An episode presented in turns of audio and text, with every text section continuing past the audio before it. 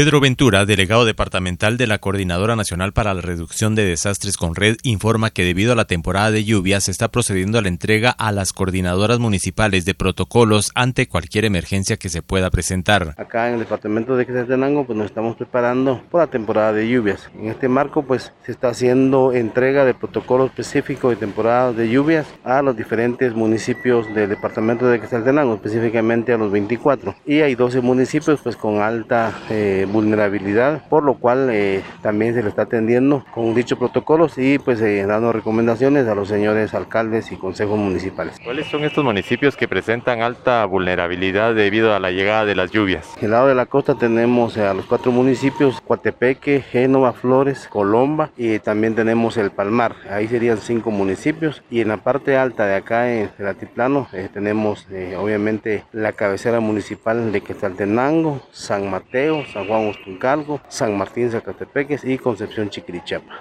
También en la parte norte tenemos a Cabricán, pues ya de acuerdo a daños presentados en años anteriores, por supuesto al registro de procesos, es de que el cual se, se toma muy en cuenta ante las posibilidades de las lluvias. ¿El plan que están entregando, eh, qué es lo que se trabaja en sí? Bueno, sobre todo recomendaciones, temas de mitigación y prevención que hace la SECONRED para eh, que pues estén instruidos el señor alcalde y consejo municipal de diferentes municipios cómo responder de acuerdo al plan municipal de respuesta, la primera respuesta, temas de albergues, entre varios temas de que la secundaria recomienda. Activación de las coordinadoras hasta el momento de las 24, ¿cómo se encuentran en Quetzaltenango? Eh, están activas las diferentes eh, coordinadoras municipales, también tenemos colredes eh, muy activas en toda la zona del volcán Santiaguito Santa María y en el Valle del Parrajuno. consideramos también de que pues estamos llegando a diferentes comunidades de, de, otros municipios, ya que pues es la primera, el primer paso de respuesta local es de sumamente importante ante cualquier eventualidad o causada por un fenómeno natural. Desde Emisoras Unidas Quetzaltenango informa Wilber Coyoy,